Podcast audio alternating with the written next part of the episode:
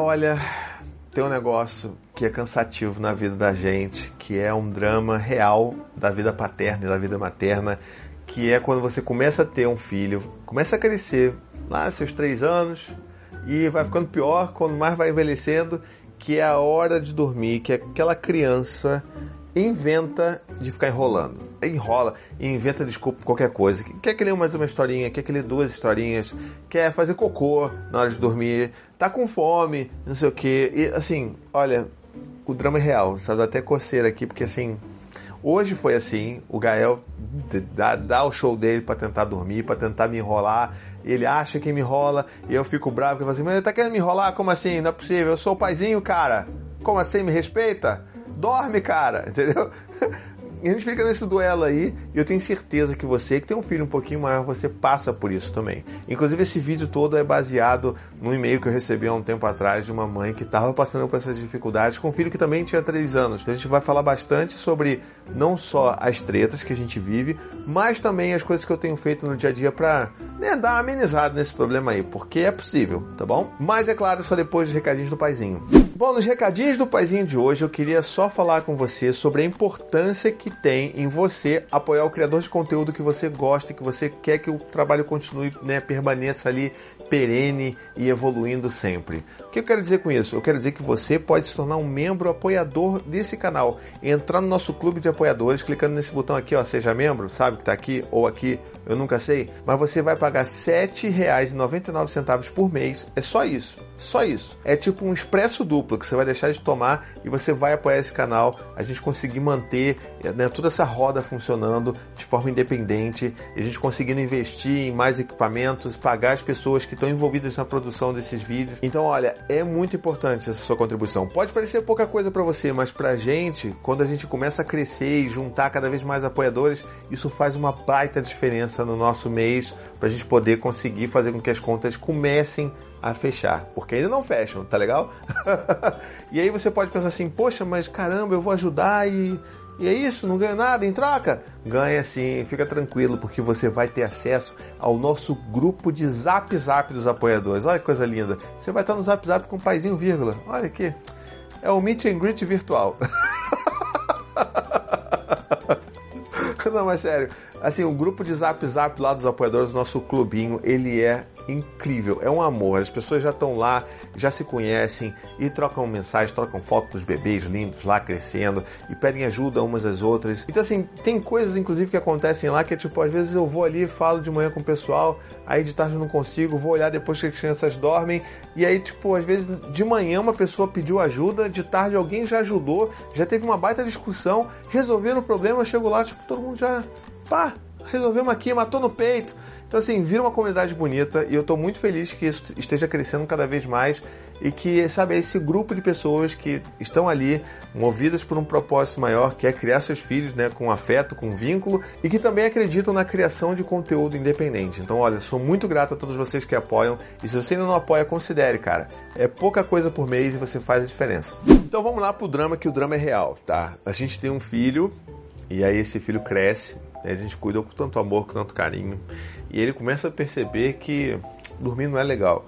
Tudo bem, porque a criança realmente tem essa, essa percepção, né? Algumas crianças não têm, mas a maioria delas sabe que dormir é chato. Porque dormir significa que acabou o dia. Que acabou a brincadeira, que acabou a TV, acabou, sei lá, a hora de se divertir, a hora de comer, acabou.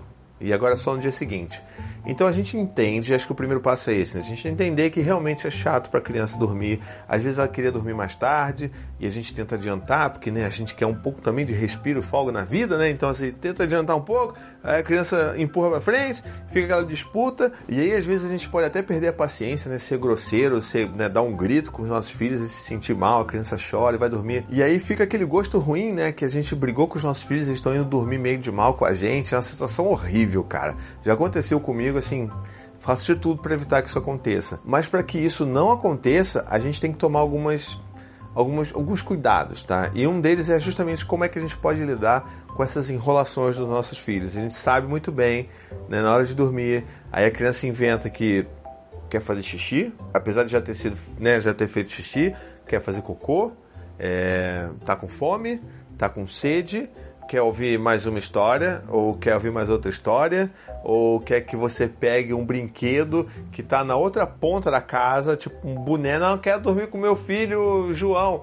Cara, o boneco tá lá do outro lado da casa. Eu não vou pegar. Eu não vou me levantar daqui. Eu estou cansado. Não vou. Eu tenho três filhos. Eu não vou levantar pra pegar boneco, tá entendendo? o cara não vai entender. Você tá percebendo que esse drama é real para mim. Então, olha, eu sei como é. E ao longo do tempo eu tenho desenvolvido algumas técnicas entendido coisas que a gente deveria realmente atender e coisas que a gente não precisa, porque a gente sabe que não é exatamente uma necessidade daquela criança. Então, vamos tentar quebrar isso daqui.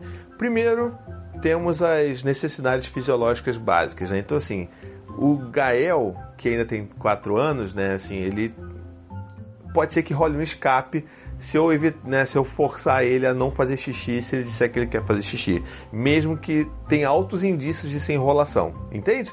Para mim o preço é muito alto. Então eu não, custo, não costumo bancar essa daí não. Então se ele fala que ele tá com vontade de fazer xixi ou tá com vontade de fazer cocô, dá aquela, né, aquela suspirada. Tá bom, filho, vamos lá. Aí eu vou, levo no banheiro, sai tipo três gotas de xixi, sabe?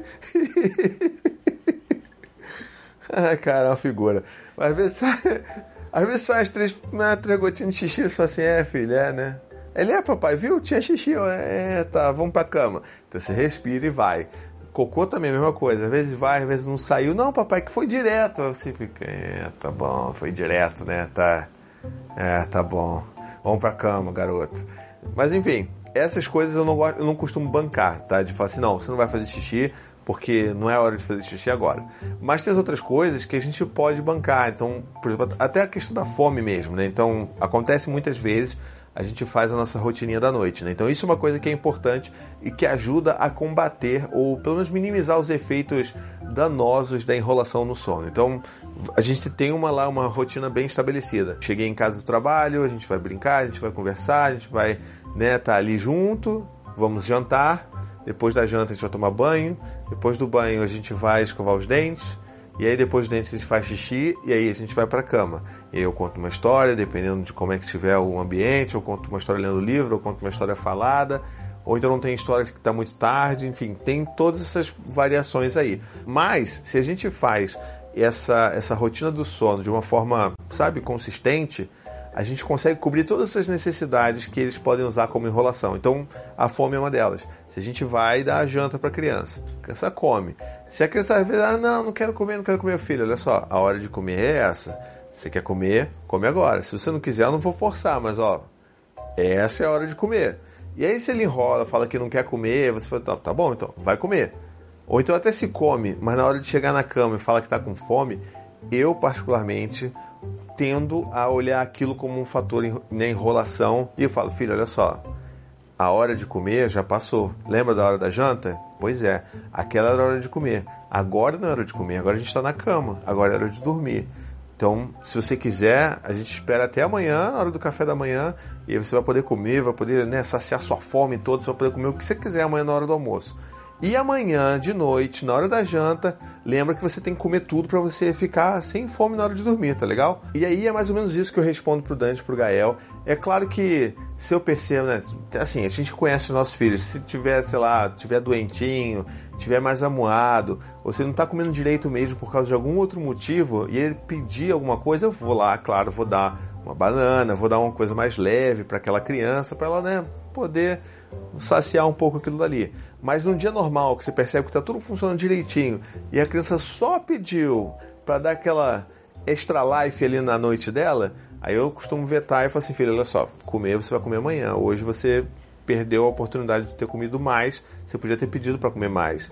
E a gente fala isso e é claro que a criança não vai aceitar. Ah, muito bem, meu pai, obrigado por me esclarecer isso. Eu agora vou dormir em paz. Não é assim, claro que não.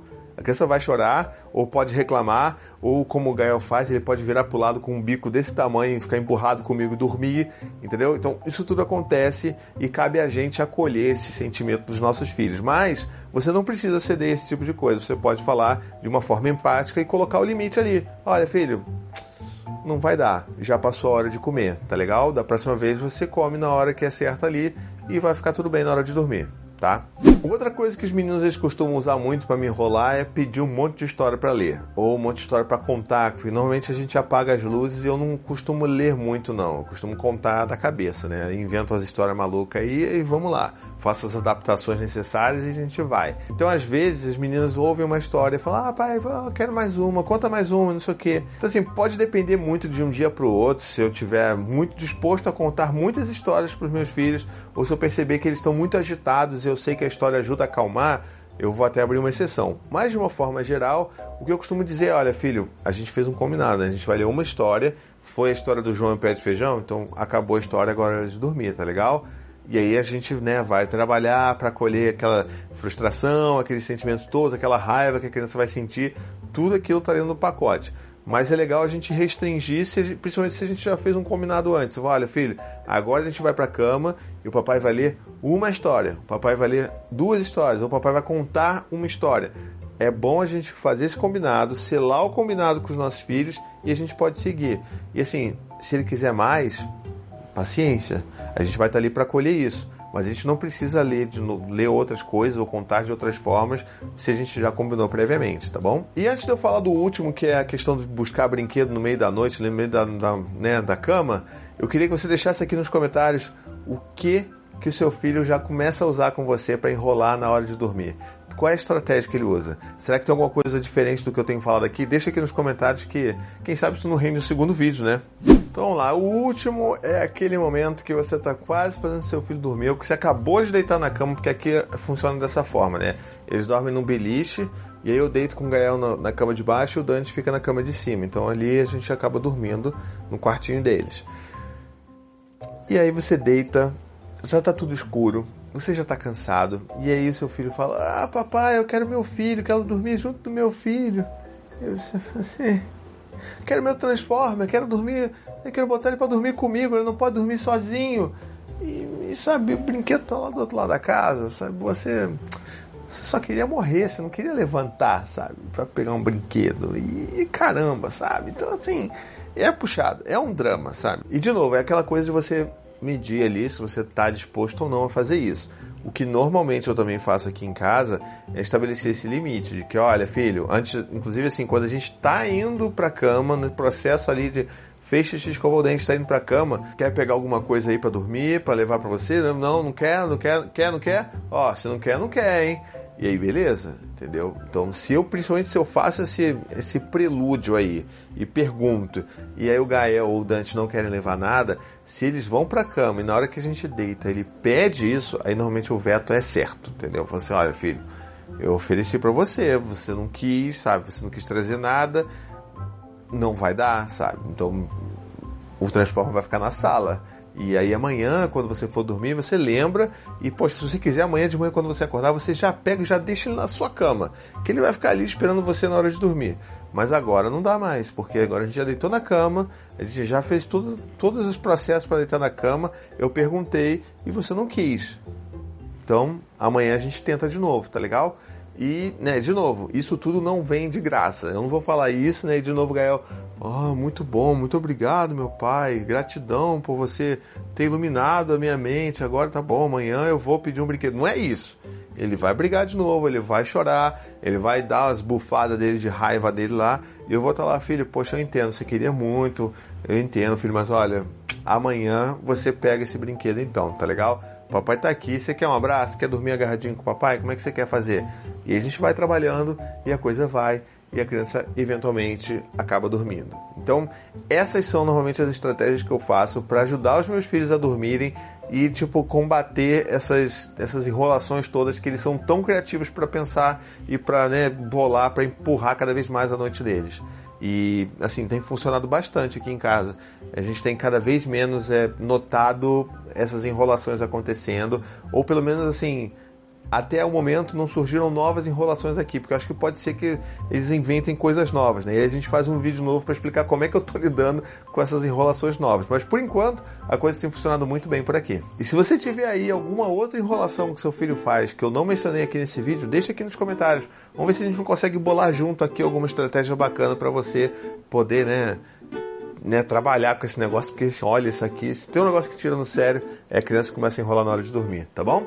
Um beijo, até a próxima e tchau, tchau.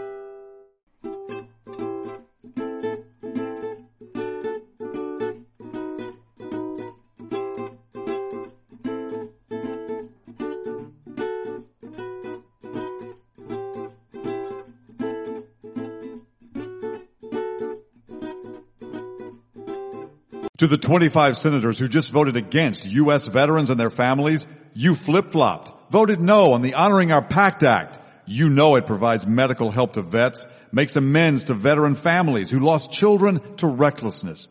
You voted yes just days ago. Why the flip-flop? Don't put politics ahead of vets and their families. To everyone listening, contact your United States senators today. Demand they vote yes. Make the Honoring Our Pact Act law now. Paid for by SO.